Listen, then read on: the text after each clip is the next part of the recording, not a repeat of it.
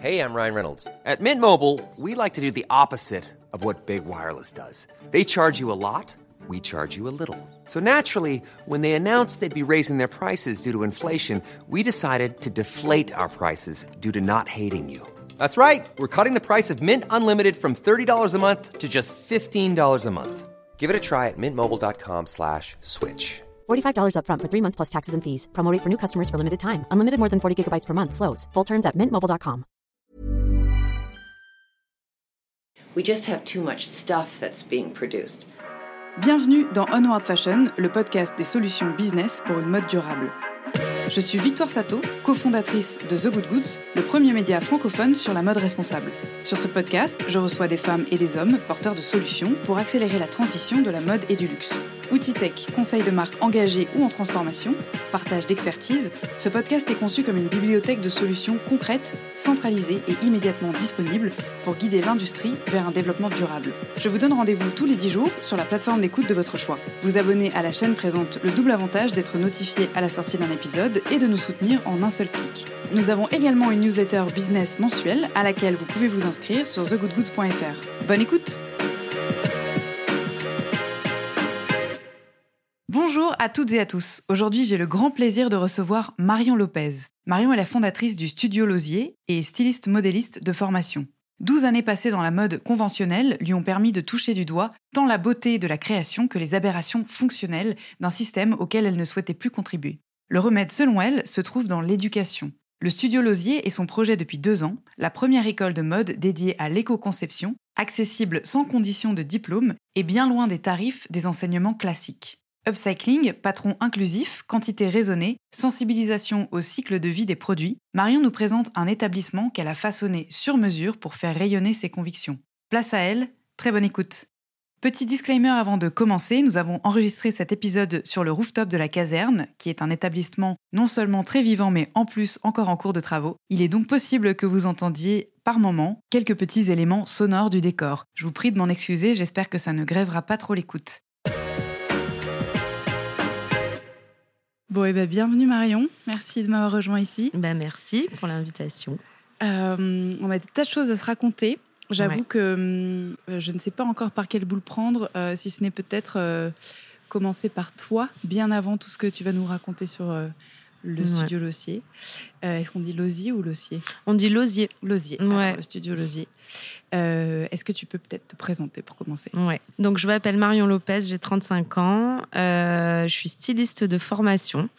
Ça fait plus de 12 ans que je travaille dans la mode. Voilà, je suis originaire de Toulon, donc du Sud. J'ai fait une école de mode assez classique à Lyon.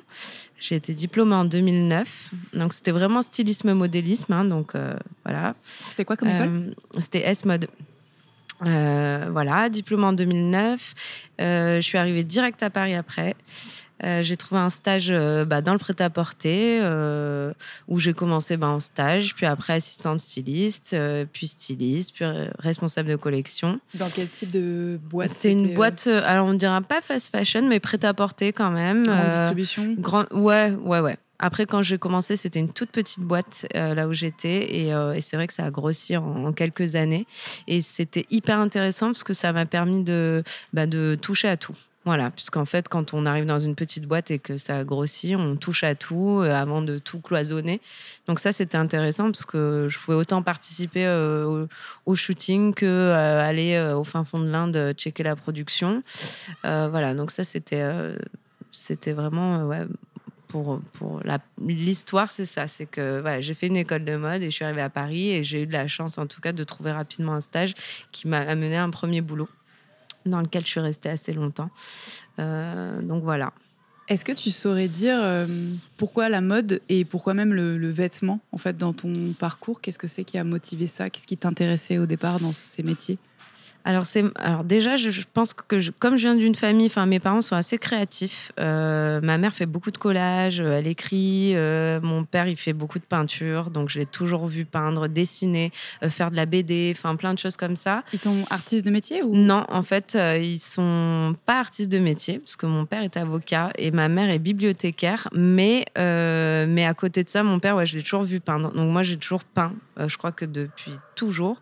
Et comme ma mère est bibliothécaire aussi depuis que je suis toute petite, euh, j'ai baigné dans les bandes dessinées. Enfin, je passais mes mercredis, euh, voilà, euh, voilà, dans les livres, dans les bandes dessinées. Donc, je pense que j'ai très très vite eu ce, truc très créatif. Par contre, la mode, c'était pas, surtout à Toulon, là où j'étais, c'était pas quelque chose qui était vraiment, voilà, très présent, on va dire oui, s'habiller bien sûr, mais je veux dire, c'était pas les belles choses. J'ai pas une maman, je peux pas dire moi que j'ai une maman qui aime les beaux habits et tout ça. C'est, on est vraiment très simple. Par contre, ouais, j'ai des grands-mères qui euh, ont appris à coudre, à tricoter. Enfin, donc c'est plus euh, comme ça. Je pense que j'ai eu ce petit, peut-être cet intérêt-là pour la mode. Voilà. Et euh, ça c'est, je crois que j'ai découvert un peu cette, ça a été un peu une révélation quand j'ai commencé l'école, en fait.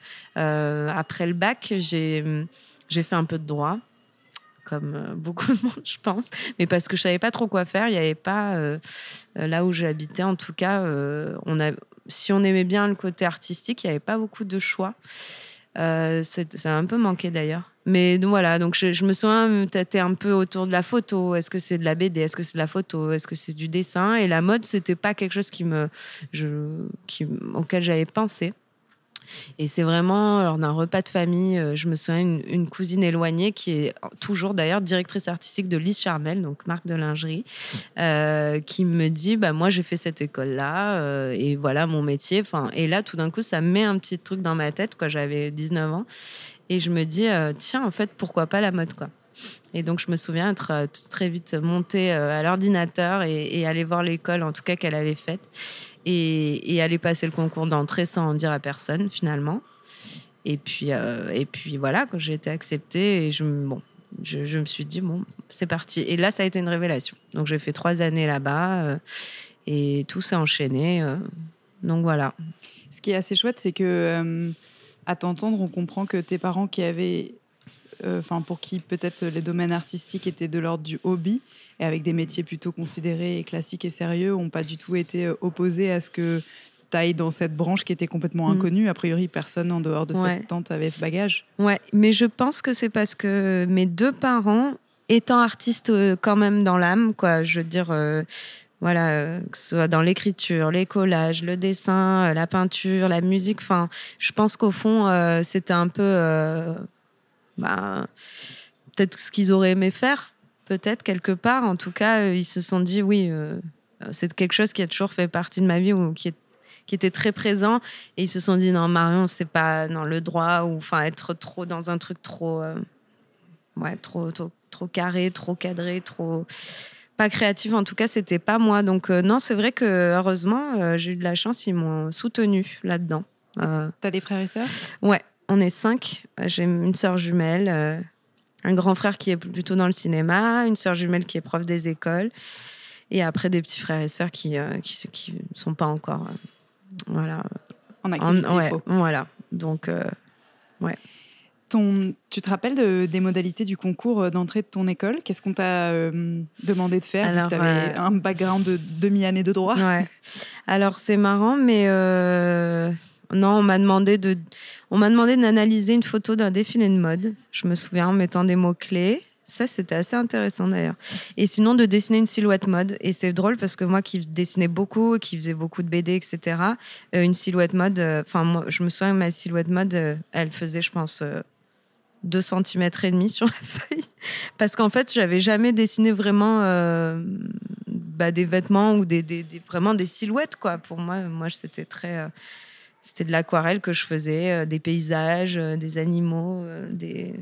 Je sais pas. Donc, sans le savoir, tu étais déjà en opposition avec le, comment dire l'apprentissage classique des formats longilignes des mannequins qui n'existent pas dans la vraie vie. Et c'est marrant parce que je m'en souviendrai toute ma vie. Le, le, directeur qui faisait passer le, concours que, que, je connais bien, il m'avait dit, bah, il m'avait fait comme un entretien. Quelles sont vos qualités, vos défauts. bon, moi, j'avais pas du tout préparé le truc, quoi.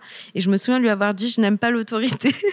Il m'a dit ah par contre faudra euh, enfin voilà euh, bon, bref je sais pas pourquoi j'avais dit ça mais je crois que c'était plus cette envie de pas euh, justement j'avais fait un an de droit et j'avais fait aussi après à la fac à Aix de la sociologie et en fait j'étais dans ces trucs ces grands amphithéâtres toute la journée à gratter sur du papier. Et en fait, il y avait ce côté très trop scolaire, trop carré. Ah oui, trop scolaire, trop carré en fait, qui était, qui me, qui me gênait, je crois, dans les études. Et c'est marrant, mais on en parlera tout à l'heure. Mais les élèves là qui viennent me voir pour s'inscrire dans mon école, ben, eh ben, je me retrouve en elles. Quoi. C'est vraiment euh, toujours ce schéma un peu de pas de formation trop longue, pas trop scolaire. Enfin, voilà. Donc c'est assez marrant parce que c'est c'est moi comme ça que je vois les choses en fait aujourd'hui. Donc, euh, donc voilà. Du coup, la qualité implicite euh, à ton professeur, euh, c'était, enfin, transmise, c'était le l'honnêteté. Ouais, bah sûrement. Mais c'est ça. C'est vraiment une question de perception qui est très étonnante parce que ce que tu dis, moi, j'ai ressenti exactement l'inverse dans mes études, à savoir que l'idée d'aller dans une école où on était une classe de 20 ou 30 identifiés par les professeurs me terrifiait. Ah et j'avais qu'une envie, c'était d'être fondue dans la masse. Et je me disais, oh, génial, première année de fac, on est 1000, mais quelle aubaine. Et je vais dépendre de personne, je vais être complètement indépendante et je vais faire ma vie. Et pendant 10 années, on ne saura pas qui je comment je m'appelle et qui je suis. Et moi, ça m'angoissait. Je crois que j'avais besoin de, bah, un peu de structure, en fait, hein, un peu de cadre. Ouais, je pense, tout en étant ce que j'aimais par contre dans, la formation mode et artistique, c'est le côté, c'est très bête hein, ce que je vais dire, mais moi, moi, je, suis un peu, je suis un peu claustro. J'aime pas rester assise tout le temps. Euh, et en fait, là, comme c'est en, mode atelier, ben, on se lève, on peut mettre un peu de musique. Enfin, il y a un côté euh, pas statique et ça, ça me plaisait. C'est un truc qui me plaisait quoi. Je donc euh, ouais, ça a été une révélation aussi sur le plan personnel et, et parce que j'ai découvert hein, finalement une, ouais, que j'aimais le vêtement, j'aimais bien. Après, j'ai toujours aimé euh, m'habiller un peu, euh, voilà, euh, un peu différemment quand j'étais jeune et tout. Mais là, vraiment, ça a révélé quelque chose. J'ai découvert ce que c'était styliste. Enfin, voilà. Donc, ouais. C'est hyper intéressant comme enseignement, je trouve, pour ton école dont tu vas nous parler. Mais finalement, ton panel d'élèves, ils sont tous individuellement très différents, probablement dans leur approche de l'apprentissage, euh, de leur euh, aptitude à être sociable ou non, euh, dans leur bulle, particulièrement dans les métiers créatifs et autres. Et donc, c'est chouette d'avoir eu probablement cette école avec une, au départ une dimension humaine et le fait de les rencontrer voilà, en, face à face et de pouvoir cerner un petit peu le profil de chacun pour les accompagner précisément. Ouais, c'est ça.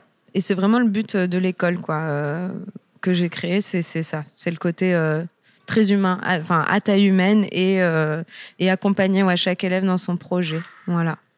Alors attends, on va reprendre un petit peu ouais, bien sûr, bien sûr, il faut. Est-ce que tu, tu, peux me parler déjà de bah, toi Donc tu m'as dit que cette école avait été une révélation. On sent quand même à travers ton discours, j'ai l'impression euh, que tu avais quand même plutôt la fibre euh, artistique, donc design, développement produit, dessin, que euh, marketing et commercial. Et donc c'est, est-ce que tu peux me parler un petit peu de ton parcours au, au sein de cette école? Tu vois, qu'est-ce que tu y as appris et quelles étaient peut-être a posteriori les choses positives et négatives euh, Alors c'est vrai, à noter très important. C'est vrai que moi, j'ai pas du tout le côté euh, business. Pour le coup, moi, du coup, je viens pas d'une famille de businessman ou businesswoman. Donc, c'est vrai que tout ce côté-là, je l'avais, j'avais pas euh, ces notions-là. Et j'ai fait, donc, quand j'ai fait cette école à Lyon, euh, j'ai découvert vraiment tout le côté créatif, donc c'était stylisme et modélisme. Hum, donc ça, ça a été, il y a plusieurs choses. La première, c'est que j'ai rencontré tout un groupe de copines qui sont toujours mes copines euh, de là-bas. Euh, et ça, bon, bah, c'est quand même hyper important parce qu'on s'est suivis, enfin, ça fait plus de ouais, 12-15 ans qu'on se connaît maintenant. Mais mais aussi voilà développer la créativité, comment dire, stimuler en fait une créativité que moi, je, dont j'étais pas trop au courant. Enfin, moi, je savais que j'avais, j'avais un background, j'avais des, choses qui me plaisaient, mais euh, je, je, pense que ça m'a aidé un petit peu à mettre en forme tout ça et mettre en application tout ça à travers le vêtement. Donc ça, c'était hyper intéressant. Euh, voilà. Et surtout, apprendre à dessiner et à coudre, ce qui est la base euh, quand on veut être styliste, quand on veut travailler dans la mode. Après, euh, il y avait quelques cours, je me souviens, de marketing, quelques cours d'anglais, mais j'ai fait un constat. Et soit je, je, dois en parler, parce que c'est ce qui a fait aussi cette réflexion autour de mon projet actuel. C'est que quand je suis sortie de cette école, que je suis arrivée dans ma première boîte en stage, Euh, je n'avais aucune connaissance, par contre, du monde professionnel. C'est-à-dire que euh, euh, comment on communique avec un fabricant, euh, comment on fait un plan de collection, vraiment des choses qui étaient très techniques, très concrètes, très concrètes du milieu professionnel. Et ben, ça me manquait. Ça m'a manqué. Et donc ça, ça a été le premier constat où je me suis dit, c'est une école quand même qui coûte cher. Et finalement, j'ai appris le métier vraiment de styliste sur le tas. Aujourd'hui, c'est à peu près quoi euh, pour le même type d'école euh, en, en termes de coût annuel? Tu Ah sais? bah c'est euh, sur trois ans environ 30 000 euros quoi. C'est entre 7 000 et 10 000 euros l'année. Ouais, voilà. énorme. Et donc c'est énorme et c'est vrai que quand on arrive dans son premier boulot et qu'on se dit putain mais en fait je je sais pas faire vraiment un vrai dessin technique. Bon moi je parle pour l'époque c'était en 2009. Je, je pense que ça a un peu évolué. On pourra en parler plus tard, mais en tout cas, euh, pour l'époque, euh, voilà, je me souviens être. euh, D'abord, je me souviens que j'ai beaucoup d'amis qui n'ont pas trouvé de boulot, parce que finalement, bah, en fait, on avait, oui, appris à coudre, à dessiner, mais le côté vraiment du milieu professionnel, du côté commercial, le côté un peu ancré dans, la, dans, la réalité des choses, je l'avais pas. Et d'ailleurs, je me souviens très bien que souvent dans les écoles de mode, on nous pousse à la créativité, euh, ce qui est bien d'un côté. Mais si on veut créer une marque euh, ou qu'on veut travailler dans le prêt-à-porter, par exemple, je trouve que c'est euh, dommage de ne pas nous donner aussi ce truc-là de faire quelque chose de commercial ou en l'occurrence qui a aussi manqué à cette époque-là, mais c'est pareil, ça a changé, la notion d'éco-responsabilité. Donc en fait, oui, on était dans notre bulle pendant trois ans, on fait notre collection. Moi, je me souviens qu'on m'avait dit non, euh, tes silhouettes mode, elles sont trop BD. Moi, je trouvais que c'était un compliment, mais forcément, ça rentrait pas dans les cases. Euh, euh, il y avait des choses quand même voilà, qui, ont manqué et je m'en suis rendu compte quand j'ai travaillé, quand j'ai commencé à bosser. Je me suis rendu compte, j'ai appris vraiment le, métier que j'ai fait, je l'ai appris en travaillant. Et ça, je trouve ça dommage, en fait, pour le prix de, de l'école.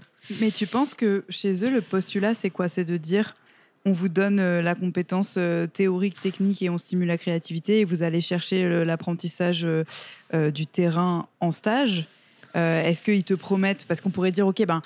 On- n'a pas le temps en trois ans de développer ces connaissances-là. Vous n'êtes pas là pour faire une école de commerce. En revanche, euh, cet aspect-là, si vous le souhaitez, on a les connexions pour vous permettre d'avoir des bons stages.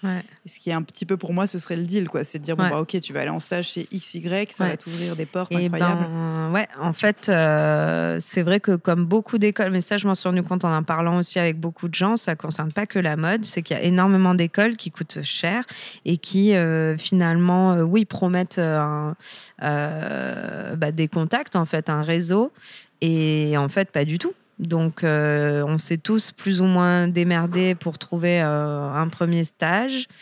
Et, et ouais, voilà. Et en fait, on, a, on a appris comme ça, mais je pense pas que ce soit. je sais pas si c'était une volonté de leur part, puisque bah, du coup, c'est vrai que comme ils ne donnaient pas forcément de pistes pour les stages, on s'est on débrouillé. Mais je connais beaucoup de. En fait, le problème avec ça, c'est que quand on va postuler même pour un stage, si on ne sait pas les bases vraiment de, bah, je sais pas, faire un plan de collection, euh, du coup, pour postuler, ce que je veux dire, c'est que pour postuler, euh, forcément, les boîtes se, bah, demandent un book.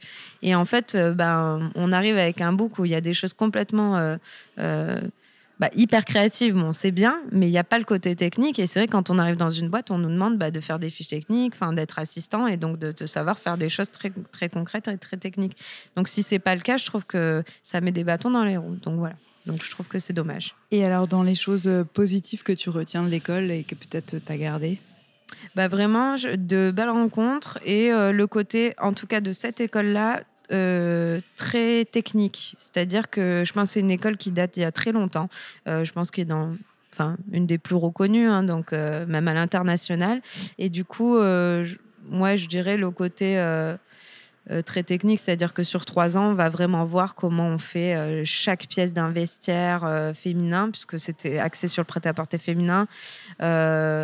On est, on, est, on est quand même très accompagné. Et d'ailleurs, euh, moi, j'ai plus, après avoir fini l'école, je me souviens que j'ai plus touché de machine à coudre pendant au moins 8 ans, je pense, parce que bah, du coup, j'ai commencé à bosser et que j'ai mis ça de côté. Et quand j'ai ressorti ma machine à coudre il y a quelques années, j'ai eu des réflexes vraiment où je me suis dit, ah, euh, voilà, Il- il- on, a, on nous a bien enseigné ces choses-là parce que vraiment, j'ai eu plein d'automatismes qui sont revenus et je pense que ça, c'est vraiment leur force. Donc, euh, donc voilà. Est-ce que euh, aujourd'hui, avant de lancer ton projet, tu as fait un, un, état des lieux, comme un benchmark un peu de ce qui existait euh, en termes d'école de mode at large et d'école de mode avec vraiment une, une, compétence offerte en éco-responsabilité? Ouais. Alors, pas je ne l'ai pas fait hyper précisément, mais en tout cas, je, le constat que j'ai fait en en parlant autour de moi et en, en faisant mes recherches, c'est que la proposition d'enseignement mode en France, euh, il y a beaucoup de choses, c'est vrai. C'est souvent très cher déjà, donc ça, c'est le côté accessibilité, c'est compliqué. Par contre, c'est vrai que j'avais commencé à mettre en place ce projet et j'ai quelqu'un qui m'a parlé, donc à l'époque, c'était il y a un an, de, de Casa 93 voilà. Et agréablement surprise, quoi. Je me suis dit, ah, quand même, euh, il y a une école un peu comme ça. Et j'ai, du coup, été en contact avec Nadine, la fondatrice, euh, rapidement euh, l'année dernière. Et j'espère qu'on aura l'occasion de, se re... Enfin, on va forcément se, se recroiser. Mais voilà, je, je, pense que bah, pour moi, c'est un peu la référence, du coup. voilà, le côté accessible, le côté un petit peu... Moins, bah, conventionnel finalement et, euh, et puis euh, axé sur l'upcycling puisque c'est ce qu'ils ce qu'ils font. Donc voilà, c'est un peu la seule référence qu'il y aura en France. Après, je crois qu'il y a un master mode et matière. Euh, je sais plus, c'est plusieurs écoles confondues qui ont créé ce master-là. Et il me semble que c'est assez, c'est pluridisciplinaire, quoi. C'est un espèce de, laboratoire de recherche assez intéressant. Et je crois que depuis peu, il y a un module aussi à l'IFM. Mais je crois que c'est très cher, tout simplement, en fait. Hein. Donc ça, ça, reste un frein aussi à, à, à ça, quoi. Est-ce que tu peux revenir un petit peu sur, euh, au sein de ton parcours euh, professionnel, euh, ce, que, ce que tu as noté? Parce que, donc, mmh. tu le disais, dans ton école, tu n'as pas eu de notion euh, d'éco-responsabilité. 2009, on est quand même vraiment au balbutiement. Il y a Ekiog à l'époque. Il n'y a, y a, même pas Veja. Enfin, c'est voilà, c'est des, des, des, initiatives qui sont hyper sporadiques. Qu'est-ce qui t'a marqué et à quel moment il euh, y a eu un, un déclic, ouais. s'il y en a eu un, ou, ou ouais. c'était peut-être un continuum? Alors, c'est donc je l'ai pas eu donc pendant l'école, mais c'est vrai que dès que j'ai commencé à travailler, donc marque de prêt-à-porter qui fabriquait donc en Inde, et en fait dès le début de de, de, de, de ce boulot-là, en fait, j'étais amenée à aller en Inde, donc c'est vraiment au sud de l'Inde, dans le la province du Tamil Nadu, ça s'appelle. Et euh, en fait, c'est vraiment quand euh, vous voyez des documentaires euh, sur la fast fashion et les dégâts environnementaux, c'est là où j'allais. C'est des rivières d'ordures. C'est ouais, c'est vraiment, voilà, je peux dire ça, des rivières d'ordures, quoi, tout simplement. Et j'allais là-bas, donc tous les six mois, pour checker la production pour, pour cette marque. Et, et dès la première fois, dès mon premier voyage, je me suis dit, mais en fait, euh, j'avais même pas pensé à ça, en fait, euh, aux conditions, etc. Et quand j'y suis allée, je me suis dit, mais finalement, je vais, je vais arrêter ce métier tout de suite, en fait, quand je vais voir les conditions. Et donc, je suis arrivée là-bas, et en effet, au fin fond de l'Inde, dans des usines, euh, avec des femmes qui bossaient, des hommes, euh, voilà. Et ça, ça a été vraiment premier constat désastreux euh, des conditions de fabrication de vêtements, quoi.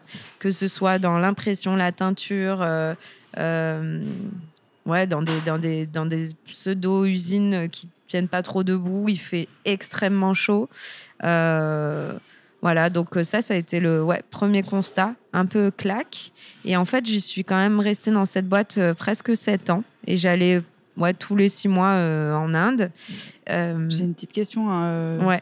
intermédiaire, mais est-ce que à ce moment-là, tu pouvais en référer à, tu vois, tes supérieurs directs ou, je sais pas, au, au, comité exécutif de la boîte Ou est-ce qu'il y avait certaines personnes qui, sans élever la voix, juste se posaient des questions Ou c'était juste la manière de faire? Non, c'était la manière de faire. Je pense que on se, enfin, c'était, on se mettait un peu des œillères. Voilà. Euh, mon patron n'a jamais voulu venir euh, avec moi hein, en Inde, par exemple. Donc, je pense que c'était vraiment se mettre des œillères. Par contre, c'est vrai que moi, très rapidement, j'ai demandé au fabricant avec qui je m'entendais très bien, puisque, bah, à force, euh, voilà, je me souviens de lui avoir dit, mais en fait, moi, quand je vois les conditions, je, je bah, c'est vrai que ça me donne pas envie de travailler avec vous. Enfin, en tout cas, c'est un peu difficile, quoi. Et, et, en fait, il m'a regardé droit dans les yeux. Il m'a dit, mais en fait, Marion, si tu nous donnes pas de travail, nos enfants, ils vont pas à l'école. Et les enfants de tous les gens que tu vois là, ils, ils sont pas nourris. Et là, mm. c'est la claque aussi de se dire, ah mais en fait, je fais, je fais comment quoi? Parce que on n'a pas du tout envie de participer à ça et en même temps, je sais pas combien ils sont payés ces gens-là, mais c'est au moins ça pour qu'ils vivent. Et du coup, c'était un truc où je me disais, mais c'est trop dur, quoi. C'est pas très euh, euh, loyal comme argument, ah la culpabilité. Ah bah c'est horrible. Et du coup, c'est vrai que j'étais, je, je- et- Discutable. voilà. Et en même temps, je me disais, je- malheureusement, moi, je suis pas la boss de, de, de la boîte, donc je pouvais pas prendre de décision particulièrement. Mais par contre, ça a été vraiment la première fois où je me suis dit, qu'est-ce que je peux faire en tant que styliste à mon échelle pour essayer de pas empirer. Enfin, euh, voilà, qu'est-ce que je peux faire pour, voilà, pour essayer de pas trop empirer les choses. Et en fait, ce que j'ai commencé à faire, et c'est là où le process a démarré dans ma tête, c'était que en tant que styliste, je me disais, c'est pas ma boîte, donc je peux pas prendre les décisions. Par contre, ce que je peux faire, c'est, je me souviens, je demandais, qu'est-ce qui te reste en stock comme matière? Et il me disait, bah tiens, dans ce truc-là, euh, tu peux faire 50 suites. Dans ce rouleau-là, on peut faire euh, 100 t-shirts roses. Là-dedans, on peut faire ça. Et, euh, et en fait, euh, essayé de proposer des collections en utilisant les stocks dont il me parlait. Donc là, on est en 2016 à peu près. Tu dis, on ah, est en t'as resté sept ans. 2010, 2010, 2011. Ah d'accord, Ouais. au tout début en fait de ton. Ouais. Et euh, ouais, ouais, c'était vraiment au début. En, donc, entre 2011 et 2013, euh, en fait, très rapidement, je me suis dit bon, de toute façon, tu travailles, donc il faut que tu, il faut que tu bosses. Et, euh, et, euh, et en même temps, comment tu peux faire pour pas trop participer à ça? Et la deuxième chose, c'est que les teintures étaient faites à la main, vraiment dans des produits chimiques, enfin très et pieds nus, hein, voilà. Donc euh, et donc il y avait certains types de wash, donc de teintures qui étaient euh, faits d'une façon euh, assez euh, horrible, quoi. Et je me souviens aussi, en ayant vu ça, m'être dit, ben, ça, on arrête de le proposer dans les collections. Donc, j'essayais un petit peu d'éviter d'éviter euh, voilà, ce genre de teinture, etc. Et de construire les collections sur des stocks. Enfin, voilà. Mais c'était vraiment pas, rien enfin, par rapport à tout ce que Mm. je voyais là-bas. Mais bon. Ça veut dire quand même que tu bossais avec une boîte, euh, qui bossait directement sur place avec euh, des filateurs, des tisserands, des Ouais. teinturiers, Ouais. et il y avait quand même bon, à minima tout était regroupé. Au... Non, pas regroupé. Mais on, je pouvais aller voir. En tout cas, je me souviens avoir fait deux heures de voiture euh, pour voir où était euh, fabriqué le fil. D'accord. Euh, voilà, on m'emmenait. bah, après, il m'emmenait. Des fois, il y avait des bonnes excuses pour pas aller voir telle usine de teinture. Donc, je posais pas plus de questions, mais j'ai bien compris quoi. C'est vrai Voilà. qu'il y a, il y a pas mal de docus avec des images comme ça caricaturales de, de gens qui ont littéralement les avant-bras et, et jusqu'au mollet teints euh, et qui prennent leur pose euh, Ouais. déj avec Ouais. les mêmes mains qui Ouais. ont baigné dans les produits chimiques. C'est vraiment. Mais après, c'est particulier parce que, pareil, quand j'en parlais avec eux là-bas, ils me disaient, ils me disaient, oui, mais en fait, nous, ils peuvent mettre le masque, ils peuvent mettre le gant de fer euh, quand il faut couper, euh, mais c'est un choix qu'ils font de pas le faire. C'est comme, tu vois, le mec en moto, là, il a pas mis son casque, ben, c'est un choix qu'il fait. Bon, il essaie toujours de, de bon, de, de, voilà, trouver un peu des excuses et tout, mais c'est vrai que, voilà, ça, ça a été un peu le choc et première prise de conscience, euh, voilà, à partir de 2010. euh, et, et les années qui ont suivi quoi. Et alors, euh, à partir de là, comment, enfin, à quel moment tu as eu l'idée de, de cette école alternative? Est-ce que tu as commencé à construire un plan ou bien c'est arrivé plus tard? C'est arrivé plus tard, donc euh, là, là c'est vraiment la prise de conscience et commencer à me dire euh, en fait. euh, ah oui, commencer aussi à avoir la valeur de- du vêtement. C'est-à-dire que bah, du coup, pour moi, c'était plus possible d'acheter des vêtements. Euh, D'abord, le prix. Parce qu'en fait, comme moi, je checkais la prod, ben, finalement, je savais le coût de revient d'un produit. Et donc, je savais à combien il était vendu. Et je me disais, mais c'est, déjà ça, c'était pour moi, c'était quelque chose d'a- d'assez hallucinant. Donc, j'ai arrêté d'acheter des vêtements. Voilà. Euh, et, euh, et la deuxième, euh, ce qui m'a aussi fait commencer à réfléchir à ce projet, c'est quand je suis partie donc de Paris. J'ai été appelée par des potes qui venaient de monter une marque à Amsterdam qui s'appelle Daily Paper.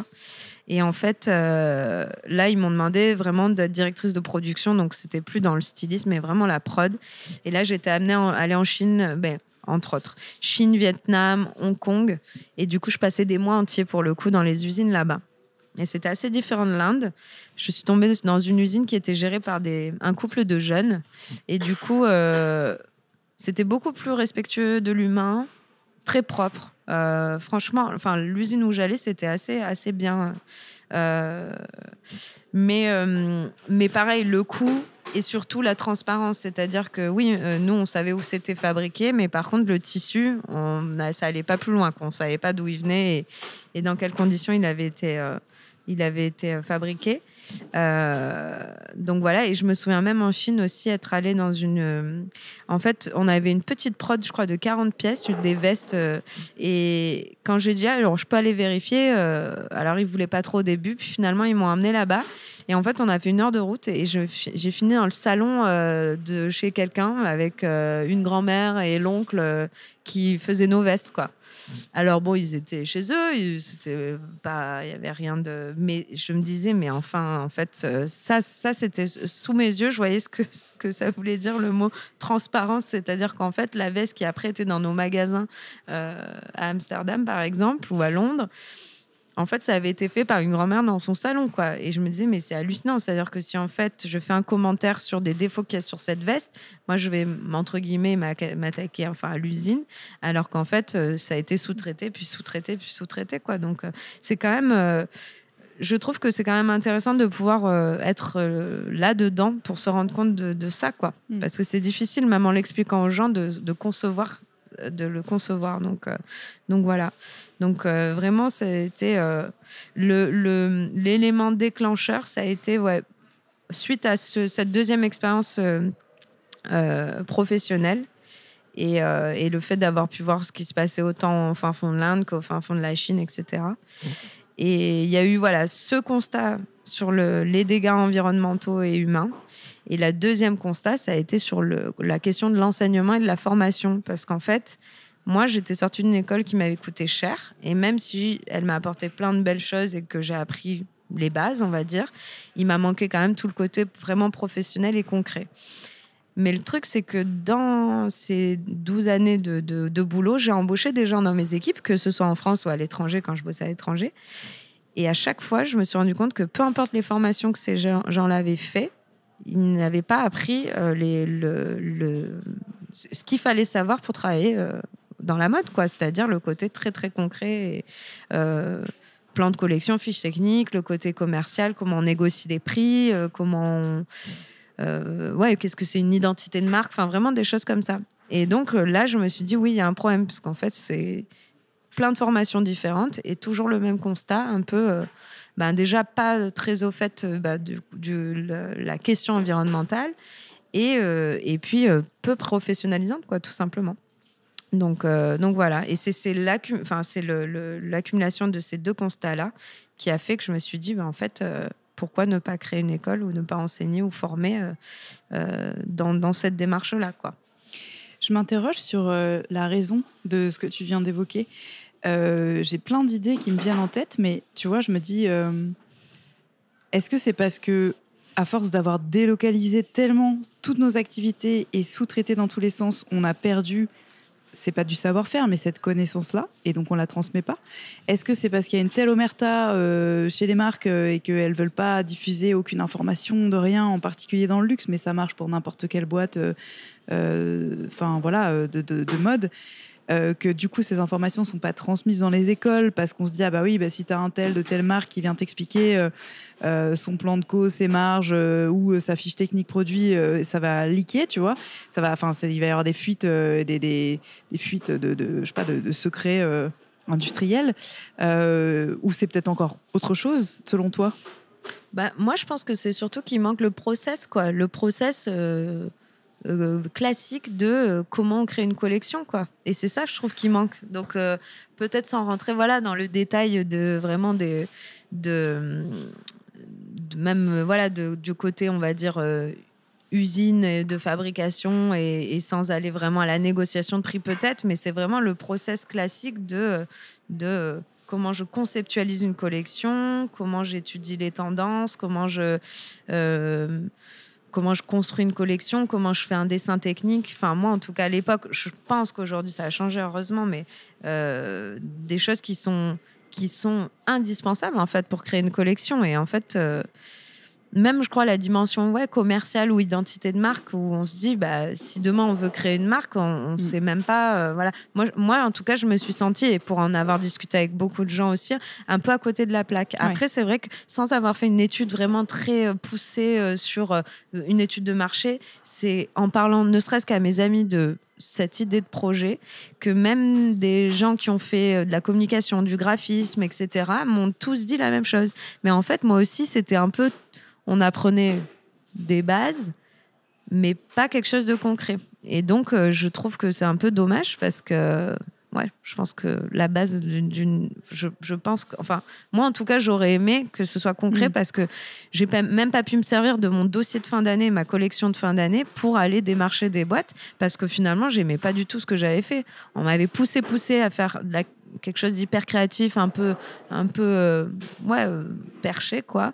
Alors que moi, j'adorais le prêt-à-porter, le streetwear, et qu'en fait, euh, quand je suis arrivée dans ma première boîte, on me demandait de dessiner des polos. Alors, je comprends le, côté créativité, etc.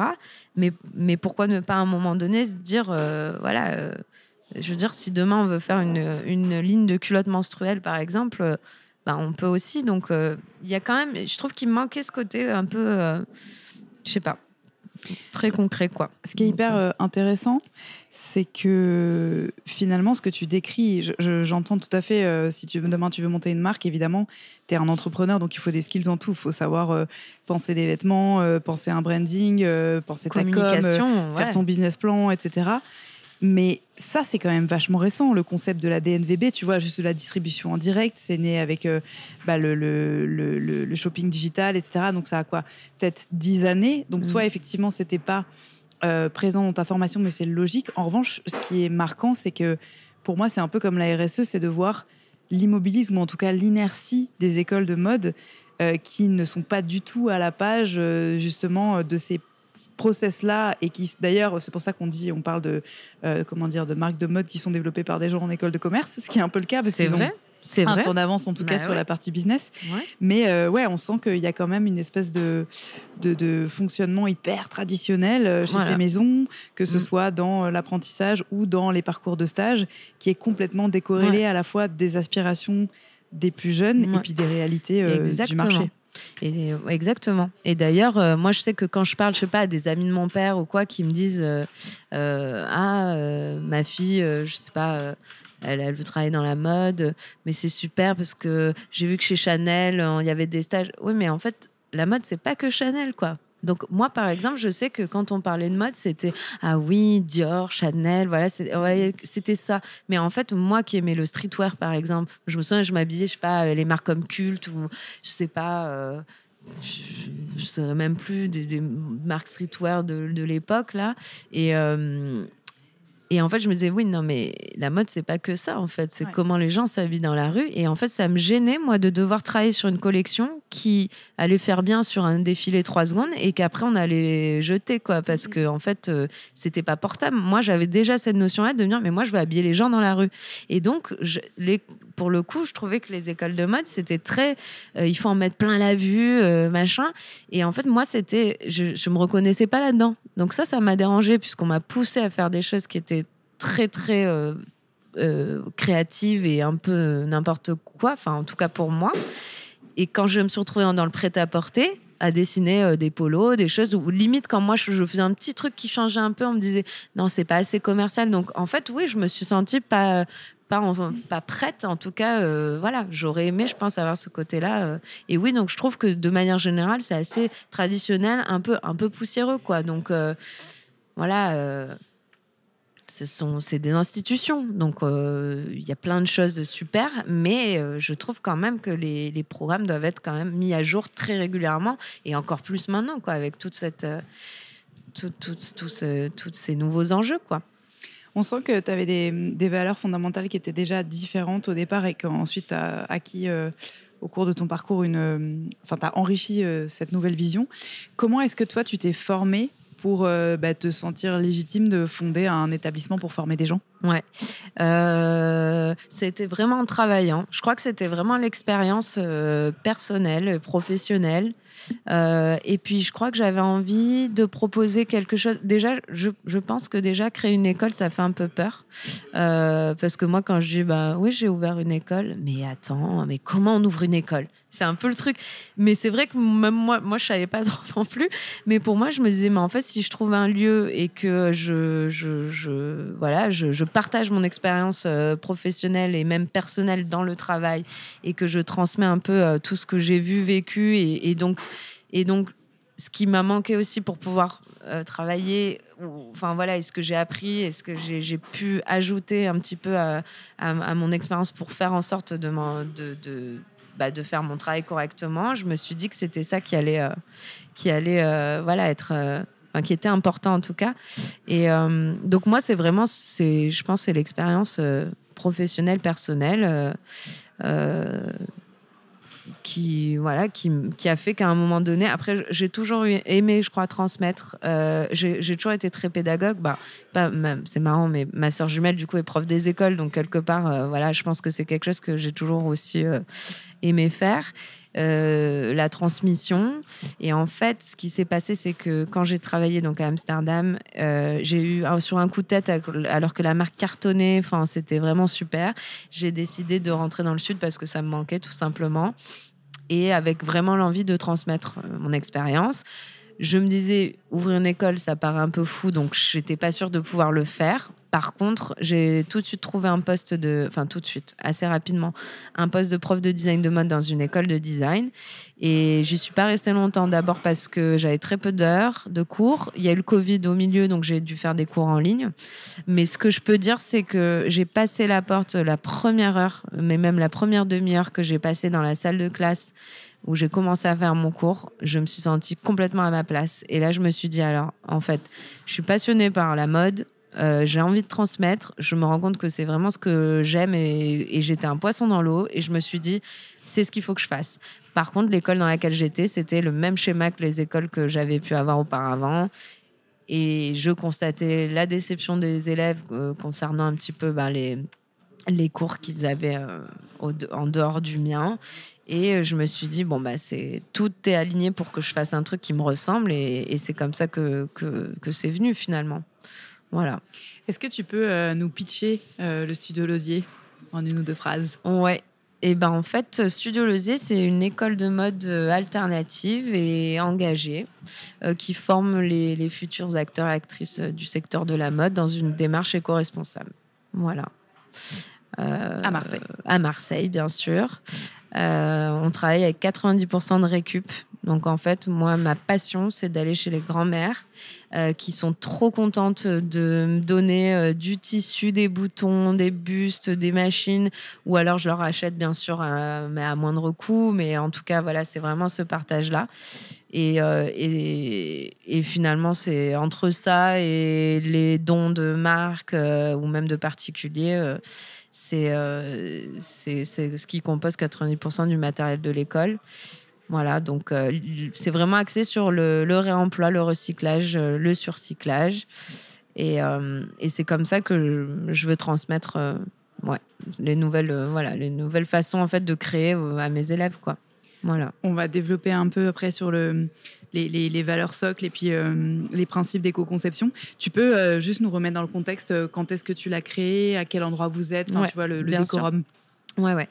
Euh, donc à Marseille, j'ai trouvé un, local. Quand j'ai, en fait, c'est pendant le confinement que j'ai pu vraiment prendre le temps de mettre à plat euh, les idées et comment je voyais l'école.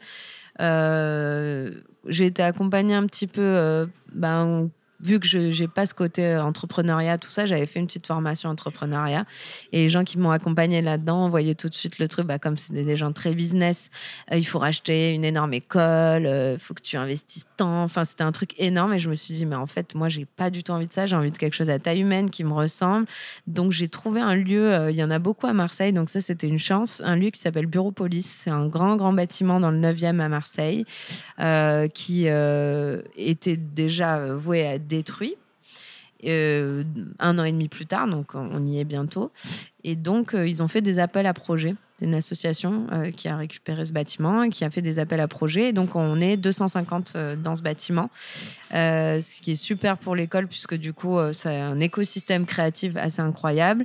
En gros, moi, rien qu'à mon étage, à côté de moi, il y a un, photographe, un tatoueur, des copines qui ont une marque de lingerie qui font de la teinture végétale qui s'appelle Bombo.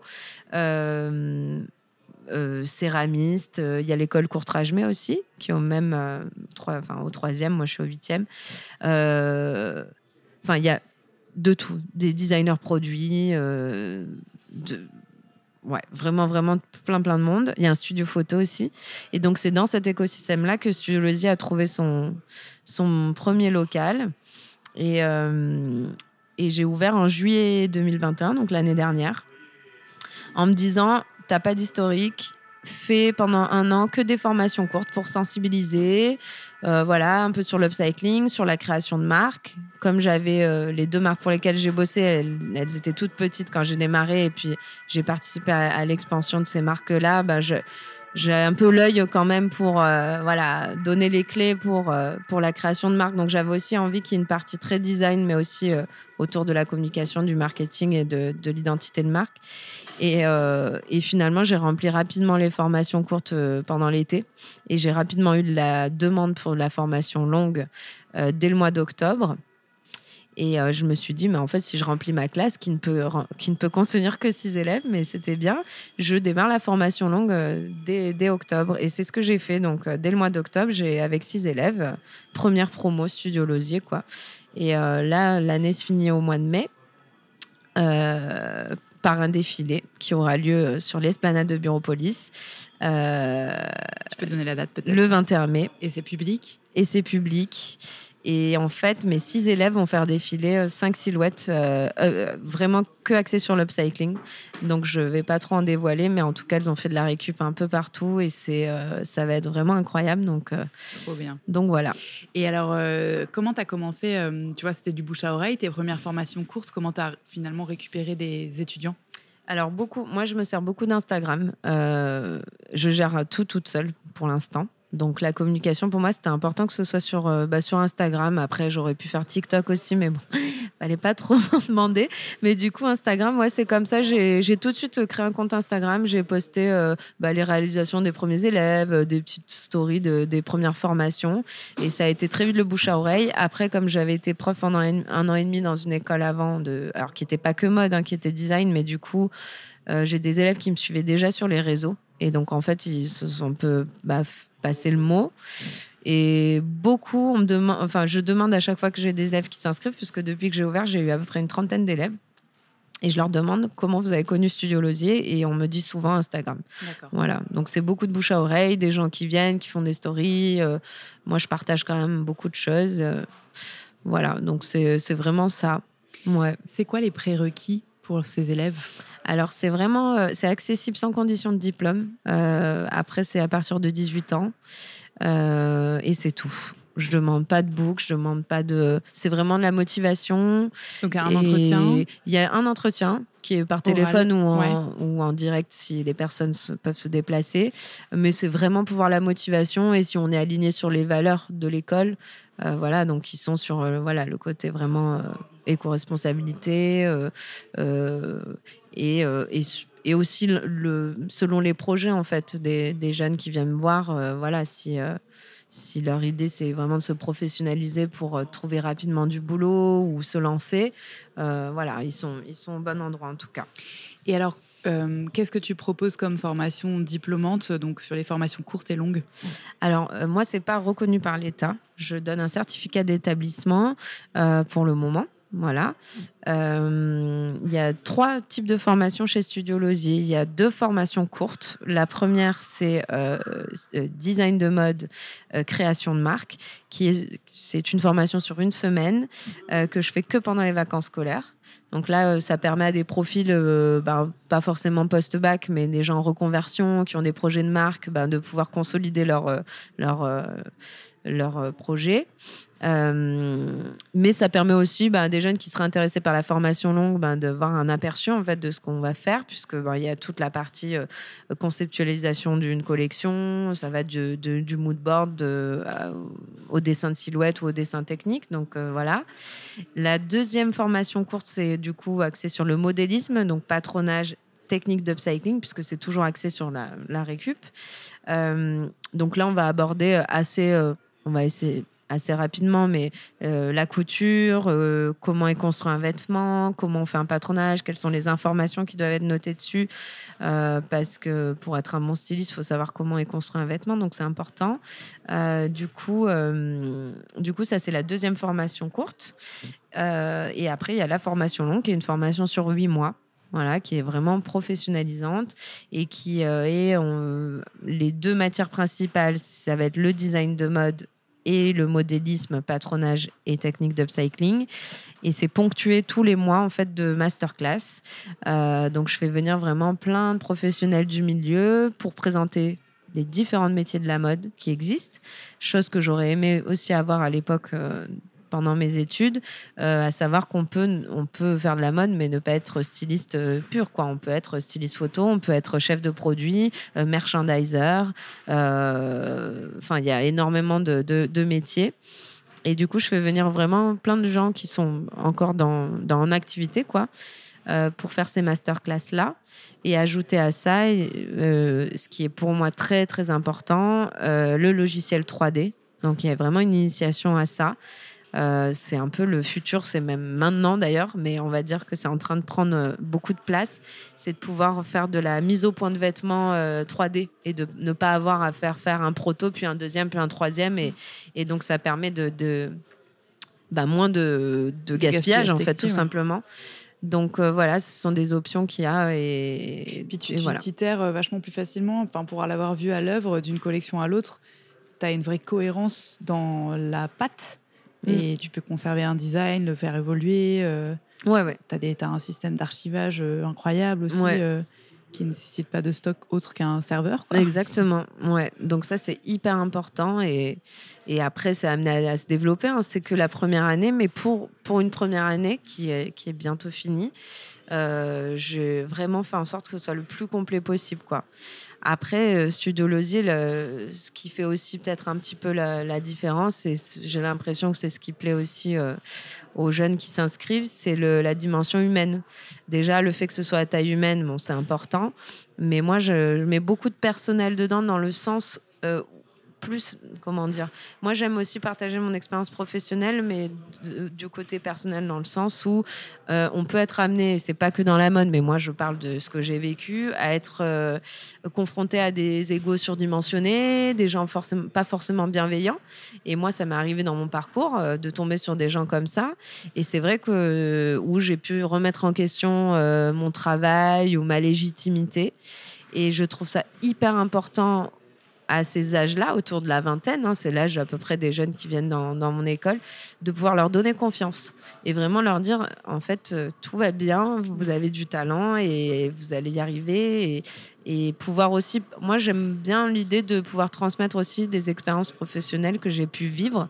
Euh, je trouve que c'est assez rassurant et j'aurais aimé aussi que, que ce soit plus le cas. Donc, euh, donc voilà, j'aime bien dire euh, ce que je dis depuis le début, mais euh, que j'ai créé l'école où j'aurais aimé étudier. Mais c'est vrai, en fait, c'est.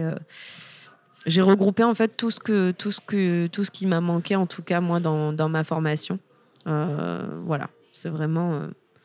Ça, ça Voilà. semble hyper important et c'est euh, intéressant. C'est des armes en communication humaine aussi. Enfin, des armes, peut-être pas des armes, mais des atouts, au sens où euh, bah, juste euh, détecter euh, un pervers narcissique ou une perverse, évidemment. Mais c'est Ouais. pas genré, malheureusement. Mais, mais ouais, savoir effectivement se remettre en question, mais aussi ne pas douter de soi quand on tombe face à ouais. peut-être des personnes probablement plus âgées qui sont habituées à un fonctionnement hiérarchique euh, un peu archaïque Ouais. Et, Et pas forcément plus âgés, c'était peut-être plus euh, des postes. En fait, des fois, on donnait Mm. des postes plus importants à des gens qui n'étaient pas forcément plus âgés et pas forcément plus compétents, mais c'est juste qu'ils avaient un peu plus de, voilà, de grande gueule. Et en fait, euh, très rapidement, euh, essayer d'écraser les autres. et moi, je l'ai vu, ça m'est arrivé à moi, mais ça. Après, quand je suis partie bosser à l'étranger, c'est arrivé à des stagiaires qui arrivaient, euh, voilà. Et en fait, euh, moi, c'était toujours, j'avais besoin de faire le justicier, euh, enfin, voilà, et de les défendre et d'aller les voir en aparté en disant, tu sais, tu as du talent, t'inquiète pas, c'est elle qui a un problème, enfin, tout va bien, quoi. Et je pense que ça a été, euh, je, je pense que ça a aidé plus d'une personne et en fait, je faisais déjà ça dans mes boulots et je crois que je mets un point d'honneur à ça aussi, euh, à cette à partager cette bienveillance-là aussi avec mes élèves. Parce que je me mets à leur place, en fait, tout simplement. Donc, euh, c'est important. Tu nous as parlé un petit peu des intervenants des master euh, class. Qui est-ce qui, euh, en dehors de ça, donne les cours? Est-ce que c'est que toi? Et sinon, je crois que, en tout cas, dans les master class, tu as fait intervenir des gens comme euh, des jeunes marques et des acteurs qui sont justement eux-mêmes, enfin, qui remettent en question finalement la légitimité classique euh, des formateurs euh, conventionnels. Bah, c'est vrai, puisque mon- tous les gens que je fais intervenir euh, sont des professionnels du secteur, mais par contre, ils n'ont jamais enseigné. Bon, mais ça se passe toujours très bien. Et, et en fait, oui, je fais intervenir. Bah, J'essaie de faire un maximum de. de d'interventions comme ça, de, choses qui me paraissent euh, enrichissantes pour, euh, pour mes élèves. On est, allé à Paris pendant la Fashion Week, par exemple, et justement, RISAP, c'est- on est allé visiter leur atelier. Et ça a permis, en fait, pour mes élèves, de voir ces deux petites nanas qui ont, créé un peu cette marque comme ça toute seule d'upcycling, cette maison d'upcycling, j'aime bien le mot, et, euh, de partager aussi le- leurs difficultés. Donc euh, c'est aussi très concret, c'est-à-dire que c'est aussi montrer aux élèves que oui, ben c'est pas toujours facile, mais que voilà, il y a des façons de, voilà de trouver des solutions et, ça permet de voir les limites. euh, donc euh, j'aime bien ça, ouais, les faire. ouais, dans les masterclass, il y a vraiment de tout, quoi. C'est on a visité aussi une, un atelier de confection à Marseille qui s'appelle l'épinglerie. Et c'est pareil, euh, le fait de voir où c'est fabriqué, comment c'est fabriqué, quelles sont aussi un peu les limites de ça euh, et les difficultés, puisque ben, avoir un atelier de confection euh, en France, c'est pas évident, quoi. Et, et voilà, au moins c'est concret, quoi. Elles ont vraiment tout sous les yeux et ça, c'est vraiment très important. Ouais. Est-ce que tu peux nous donner euh, un ordre d'idée des tarifs sur ces différentes formations? Ouais. Donc les formations courtes, elles sont à 350 euros euh, la semaine de 4 jours et demi. Et, euh, et la formation longue, elle est à 5500 euros. Et je suis en train de, de me renseigner un maximum pour que ça puisse être pris en charge à un moment donné. Euh, en, tout ou en partie euh, par euh, ouais, le CPF ou d'autres organismes. Et pour revenir sur ta question, parce que je viens de me souvenir que c'était ça surtout, je ne suis pas la seule à donner les cours principaux, puisque j'ai une amie qui est prof de modélisme. En fait, elle a été modéliste pendant toutes ces années, elle. Et du coup, cette année, je donnais les cours euh, trois jours par semaine et elle un jour. Et l'année prochaine, ça va être euh, vraiment 50-50. Donc, on est deux, euh, on va dire, profs principales. Et après, il y a tous ces intervenants réguliers. Voilà. Et alors, pour revenir sur le côté importance de la, formation sur le terrain et connexion avec des marques de mode qui permettent à tes étudiants d'aller en stage, comment est-ce que tu procèdes? Tu as des relations, tu leur Ouais. ouvres certaines portes? Ouais, ouais. En fait, depuis tout ce temps, le fait d'avoir bossé à Paris et à l'étranger et de venir du Sud, j'ai un réseau assez, euh, assez large, euh, vraiment de tout le panel euh, des métiers de la mode.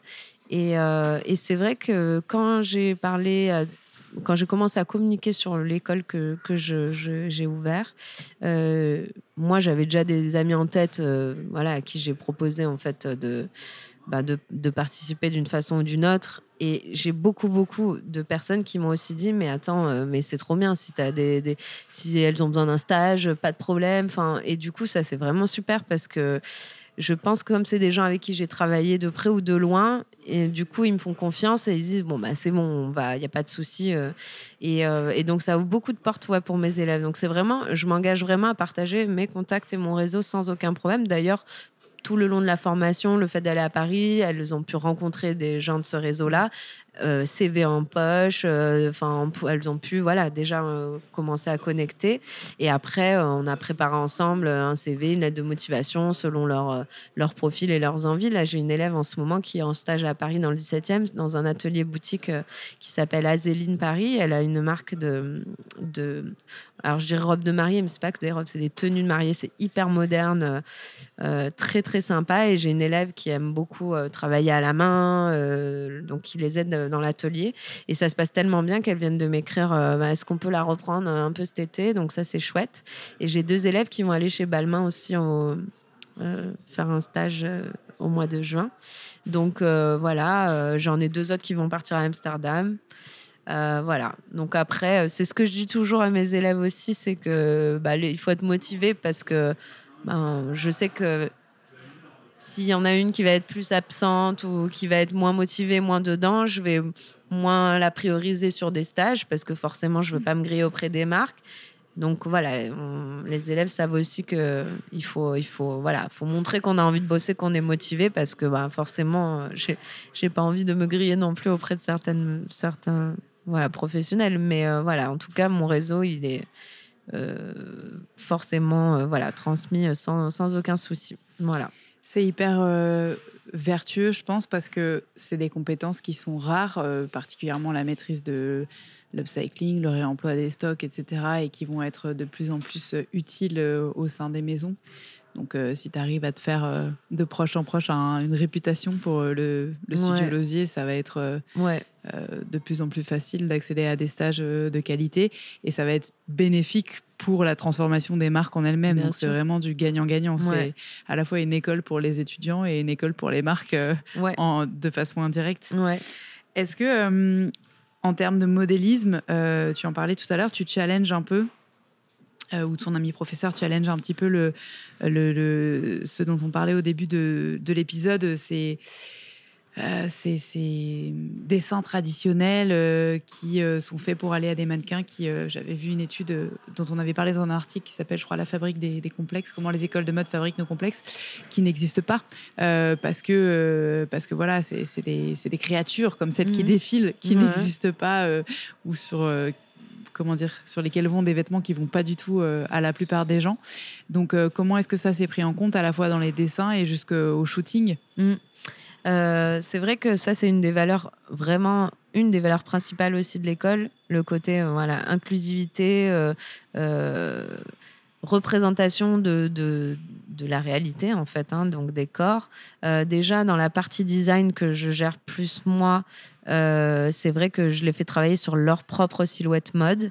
Et, et finalement, je me rends compte que j'ai même pas besoin de leur dire que de sortir de ce schéma euh, blanc, blond, filiforme, etc. Puisque très, enfin, généralement, je suis assez étonnée, mais euh, enfin non, d'ailleurs, je devrais pas être étonnée parce que c'est une génération qui est hyper euh, ouverte sur ça. Mais j'ai tout de suite eu des silhouettes mode de couleurs ou rondes ou, ou même euh, j'avais une élève qui avait fait des super silhouettes avec euh, elles avaient un, du vitiligo euh, sur le ah, visage. Mais vraiment je j'avais trouvé ça ça faisait partie du look presque. Ouais c'était non vraiment donc je me rends compte quand même que cette génération elle est assez elle a elle a quand même envie de sortir de, de, de tout ça.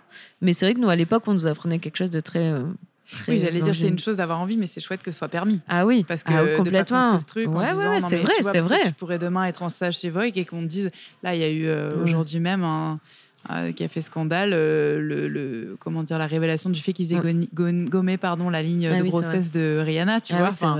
typiquement ça, en fait, tu te dis, mais en 2022, les gars, c'est pas possible de, de penser que ça va passer inaperçu.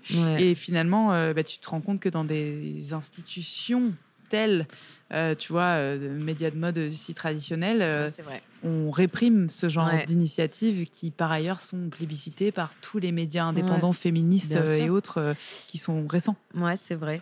moi, c'est vrai que je les encourage dès le départ. Enfin, ils savent très bien. D'ailleurs, pour plein de choses, hein, il y a aussi parce que ça, c'est ce qui m'a gêné aussi. moi, en tout cas, à l'époque, dans la formation et en en parlant avec d'autres personnes, c'était pareil. Il y a le côté aussi quand on, t'oblige à faire d'une certaine façon. Euh, et moi, je, ce que je dis beaucoup à mes élèves, c'est alors moi, je vous le dis, je, on s'en fout que ça me plaise ou pas, ce que vous dessinez en fait. Euh, il faut que ça vous ressemble, il faut que ça, il faut que ça, soit vraiment une part de votre identité. Euh, moi, je donnerai jamais mon avis sur ça me plaît ou pas. D'ailleurs, vous le saurez pas, on s'en fout complètement. Il faut vraiment que ça, vous, ça vous touche et que ça sorte de vos tripes, quoi. Donc c'est pareil pour les, pour les, le côté, euh, enfin le silhouette. je leur dis, on n'oublie pas qu'on habille tous les gens dans la rue, donc voilà, on, on, on s'ouvre un petit peu à, à, tout ça. Et en modélisme, le truc, c'est que en modélisme, alors on peut se le permettre parce qu'on est pas très nombreux. Euh, mais par exemple, quand on les fait travailler sur la chemise de base, entre guillemets, euh, chacune, euh, alors je dis chacune parce qu'il n'y a que des fistanés, mais bon, chacun et chacune peut choisir son tissu et fait un modèle à sa taille. Ça, c'est hyper important parce que ça, c'était hyper frustrant quand euh, en école de mode, on, vous fait faire des, des, produits de base pour nous apprendre hein, à faire un pantalon, une chemise, etc. Mais qu'en fait, c'est une toile trop moche, euh, c'est pas un modèle moderne mm. et, et c'est un truc qu'on portera jamais. Donc, en fait, on sait très bien qu'on va le jeter derrière. Là, ça permet euh, à chaque élève ben, d'être investi, de choisir leur tissu et de pouvoir un minimum faire quelque chose à leur taille et de la forme euh, qu'elles veulent. Donc ça, c'est important. Ouais, ouais. Est-ce qu'il y a euh, dans la formation, alors oui, moi, ça paraît court, mais euh, une une thématique euh, mesure d'impact. Euh, tu vois, on parle beaucoup d'ACV en ce moment et avec euh, l'avènement du PEF, enfin, je ne sais jamais si on dit du ou de là, peu importe, de la mesure d'impact des produits. Est-ce que ça, ça rentre en ligne de compte dans ta formation? Pour l'instant, je... alors c'est en... une envie euh, après, c'est pas quelque chose que j'ai intégré euh, là cette année, puisque ben, c'est vrai que c'était c'est un peu le démarrage. Par contre, euh, c'est plutôt en faisant intervenir des professionnels. Donc, en tout cas, c'est en projet. Est-ce que tu vois d'autres acteurs clés si on reparle de cette transition globale de l'industrie de la mode pour laquelle tu œuvres, mais avec quand même une certaine latence finalement entre l'arrivée en poste des gens que tu formes et, et, bah, le ouais, c'est ça, la, transformation des pratiques. Euh, qui est-ce que tu vois comme euh, acteurs clés Les entreprises, euh, les législateurs? Ouais, moi je pense bah, surtout que les lois évoluent, ça c'est sûr. Euh, voilà, ça c'est hyper important. Après, je pense que tout ce qui est euh, au niveau de vraiment des usines de fabrication, donc comme je disais, au fin fond de l'Inde ou de la Chine, etc., euh, c'est vrai que c'est là-bas qu'il doit se passer des choses aussi. En fait, nous, si on n'est on pas le gouvernement indien, donc il faudrait, il y a un moment donné qu'il que y ait, ou peut-être, je sais pas, la Commission européenne ou des, ouais, des, des, nouvelles lois qui soient mises en place en lien avec, avec tous c'est voilà tous ces gouvernements pour pouvoir faire avancer les choses, pour pouvoir mettre des règles, euh, pour pouvoir contrôler. Euh, ça, c'est hyper important. Après, je trouve que euh, tout ce qui est euh, bah, associatif et pour sensibiliser, c'est hyper important. Bah, du coup, votre média, évidemment. de la fashion Voilà, en ce moment, c'est la Fashion Revolution Week. Donc, ça, c'est hyper important parce qu'il y a des tables rondes, il y a plein d'autres choses. Bah, J'ai vu ce que vous avez fait sur les collages. Enfin, voilà, moi, je trouve que ça, c'est génial puisque plus on sensibilise, plus les gens vont prendre conscience, en fait, de, de, ben de, du vrai, enfin, du juste au prix d'un vêtement et de, tout ce qui se passe autour de ça. Donc je pense que c'est important. Et je crois que en tant qu'école, c'est, en tout cas, moi, je, j'essaie au maximum de sensibiliser euh, et de et de préparer, voilà, à, ce métier-là, mais d'une nouvelle façon, parce qu'on peut pas continuer dans ce dans ce même schéma, quoi. Donc voilà. Ce qui est chouette, c'est que on sent qu'il y a vraiment euh, chez toi une volonté de garder cette dimension de rêve et de créativité euh, dans la mode. Et euh, c'est une question que je me pose justement auprès de tes élèves.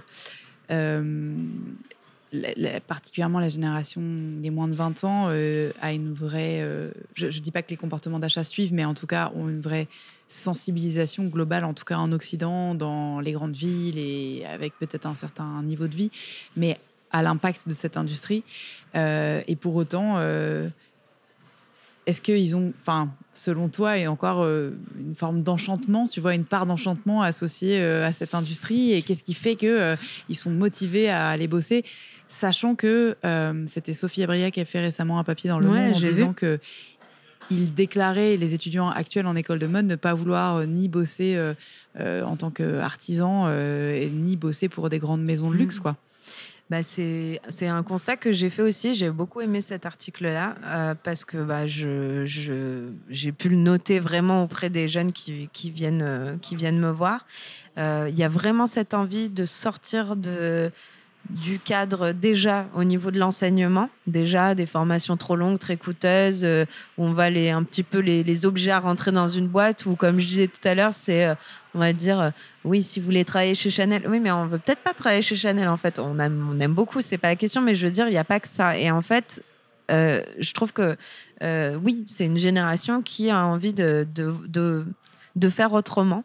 Et j'aime bien, c'est un peu la génération de la débrouille. Euh, donc j'aime bien ce côté euh, activisme, un peu, euh, c'est pas grave si c'est précaire, mais euh, au moins je vais pouvoir créer à ma façon et je vais pouvoir être engagée. Moi, je trouve ça hyper intéressant. Après, c'est vrai que hum, dans le- les élèves que j'ai, ils ont quand même cette crainte de se dire, mais en fait, est-ce que du coup, on va trouver du boulot ou est-ce que ça fait sens? Moi, j'aime bien l'idée que le fait d'avoir cette réflexion-là, en fait, autour de, de cette, cette notion d'éco-responsabilité, etc. Euh, le fait d'avoir cette notion-là, c'est une valeur ajoutée. Du coup, s'ils veulent rejoindre des entreprises, ils auront déjà réfléchi à des nouvelles, des nouvelles solutions, des nouvelles façons de, de créer. Euh, Ouais, c'est un mindset et du débrouillard. coup, voilà, et je trouve que c'est une valeur ajoutée. Donc, en fait, moi, je pense que c'est tout bénéf pour les marques qui vont embaucher ce- ce- ces élèves-là. Et si ils ou elles veulent créer leur marque, euh, et ben c'est pareil, elles ont les clés en main, quoi. Mm, mm. Moi, je prends toujours des exemples. J'essaie toujours de les pousser dans la réflexion de comment je peux faire pour créer avec ce qu'il y a déjà. Je ne me souviens jamais du nom de cette marque, mais c'est une nana qui a créé une marque de. En fait, elle va dans les hôtels euh, un peu haut de gamme. Elle récupère tous les vieux, enfin les draps qui ne servent plus, mais parce qu'il y a une micro-tâche dessus, en fait. Euh, Et elle a fait une marque de chemise avec, je crois. Et elle fait que de la chemise blanche euh, avec des draps récupérés de- des hôtels, quoi. Et moi, je trouve ça génial. Donc, en fait, je leur dis souvent, qu'est-ce comment, euh, je sais Mm. pas, est-ce qu'il n'y a pas des partenaires à trouver, des collaborations à faire, euh, des idées comme ça? Je suis sûre qu'il y a plein de choses, quoi. Donc, euh, donc cette dimension-là, elle est hyper importante. Et oui, c'est vrai que je le sens, c'est la génération de la débrouille. Et on n'est plus sur, ah, tu portes le dernier truc de telle marque, ça fait cool.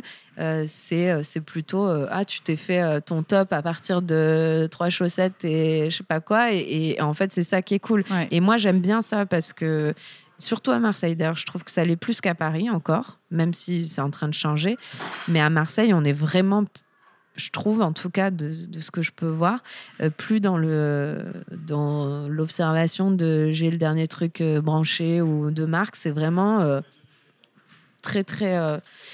Ouais, très récup débrouille euh, et c'est, c'est, ça rend les choses ouais, hyper intéressantes, je trouve. Voilà. Génial. Alors, deux euh, petites annonces à faire, euh, je crois. La première, c'est que la promo de l'année prochaine est complète. Oui, ouais, ouais. Je, C'est ce qui est une bonne triste. chose. Alors, on prend en blasé toutes les deux parce que ça va, ouais, ça va attrister beaucoup de monde, mais c'est quand même super. Ouais, ouais. Et la deuxième chose, tu m'as dit euh, que Bureau Police, a priori, euh, éventuellement, euh, vous alliez bouger l'ensemble des, ouais. des cohabitants. Donc, euh, appel aux Marseillais, aux politiques locaux. Ouais. Si vous avez un système D à nous proposer, n'hésitez pas à, à nous contacter sur et le même podcast. plusieurs parce que je pense pas qu'on puisse retrouver un lieu aussi grand que celui qu'on avait. 250, tu as dit. On était 250 Mhm. euh, artistes, enfin boîtes, etc. Enfin, il y avait vraiment de tout. Mais oui, ça c'est dommage. Mais bon, on le savait, hein, donc on n'est pas surpris. Après, c'est vrai que ça tombe un peu un peu comme ça. Et, euh, et oui, c'est complet. Après, les formations courtes sont quand même toujours là et et je viens à peine de commencer une liste d'attente parce que bon, s'il y a des annulations d'ici octobre. euh, voilà, c'est vrai que je, je voilà. Donc n'hésitez pas non plus à contacter puisque puisque voilà, voilà, si si s'il y a des annulations, il y a toujours un petit peu de place qui peut se libérer quoi. Mais c'est une bonne chose. Ça montre qu'il y avait un besoin. Voilà. Est-ce que tu veux nous dire un petit mot sur euh, le défilé à venir? Euh, donc du coup, ce que je disais tout à l'heure, c'est que la première promo Studio Losier euh, se finit le 31 mai et le 21 mai euh, sur l'esplanade de Bureau Police dans le 9e, euh, il y aura un grand défilé des collections de nos six élèves. Et, euh, et c'est une entrée libre. Voilà. Donc, on sera ravis de, de, de vous compter euh, parmi les invités. Voilà. Merci beaucoup, Marion. C'était vraiment un bonheur de t'entendre. Ça donne, euh, une pêche folle. On peut retrouver où les infos au sujet de, du, de l'école? Alors, toutes les infos sont sur le site, donc c'est www.studio-lausier.fr et, euh, et sur Instagram aussi, euh, Studio Lausier. Voilà. Et on est sur LinkedIn aussi. Alors, avant de te laisser filer, j'ai une dernière question. J'aurais peut-être dû commencer par là. D'où vient le, le nom Studio Lausier alors, Studio Lausier, en fait, je cherchais pour l'école un nom euh, un petit peu, euh, un peu conventionnel. J'avais un truc, envie, un peu comme un nom de marque. J'avais envie que ça évoque le Sud, euh, que ce soit court. Enfin, voilà. Donc, j'ai vachement potassé. C'est assez difficile d'ailleurs de trouver un nom. et en fait, dans le champ lexical provençal, le laurier rose, ça se dit lausier rosa. Et, euh, c'est ma grand-mère qui m'a appris à coudre, euh, et entre autres, puisqu'elle m'a appris à, lire, écrire et compter, mais elle m'a appris à coudre, elle m'a offert ma première machine à coudre. Et dans son jardin, il y avait beaucoup de lauriers roses, et euh, j'ai gardé en fait l'osier, parce que sinon ça faisait un peu long. Et voilà, je trouvais que Studio Losier, c'était joli, c'était un bel hommage à lui rendre. Et voilà, un bon clin d'œil. Donc euh, voilà d'où ça vient. Ça m'évoque euh, poétique et local, ce qui ressemble assez à ton école. Exactement. poétique, je l'ai pas dit, mais c'était un des premiers. Je voulais que ce soit poétique, que ce soit chantant, que ça fasse nom de marque, ça évoque le sud, et en plus hommage à ma grand-mère. Donc c'était le nom parfait. Voilà. C'est un bon, euh, c'est une bonne description du programme proposé par l'école. Exactement. Merci Marion. Bon bah bon retour et puis hâte de voir les images du défilé sur les réseaux alors. Avec plaisir. Merci pour votre écoute. Si vous êtes encore là, c'est peut-être que vous avez appris des choses et apprécié cet épisode. La meilleure façon de nous le faire savoir, c'est de partager ce podcast sur vos réseaux, par email ou de bouche à oreille, et de laisser un commentaire iTunes 5 étoiles, ainsi que de vous abonner à la chaîne sur la plateforme d'écoute de votre choix.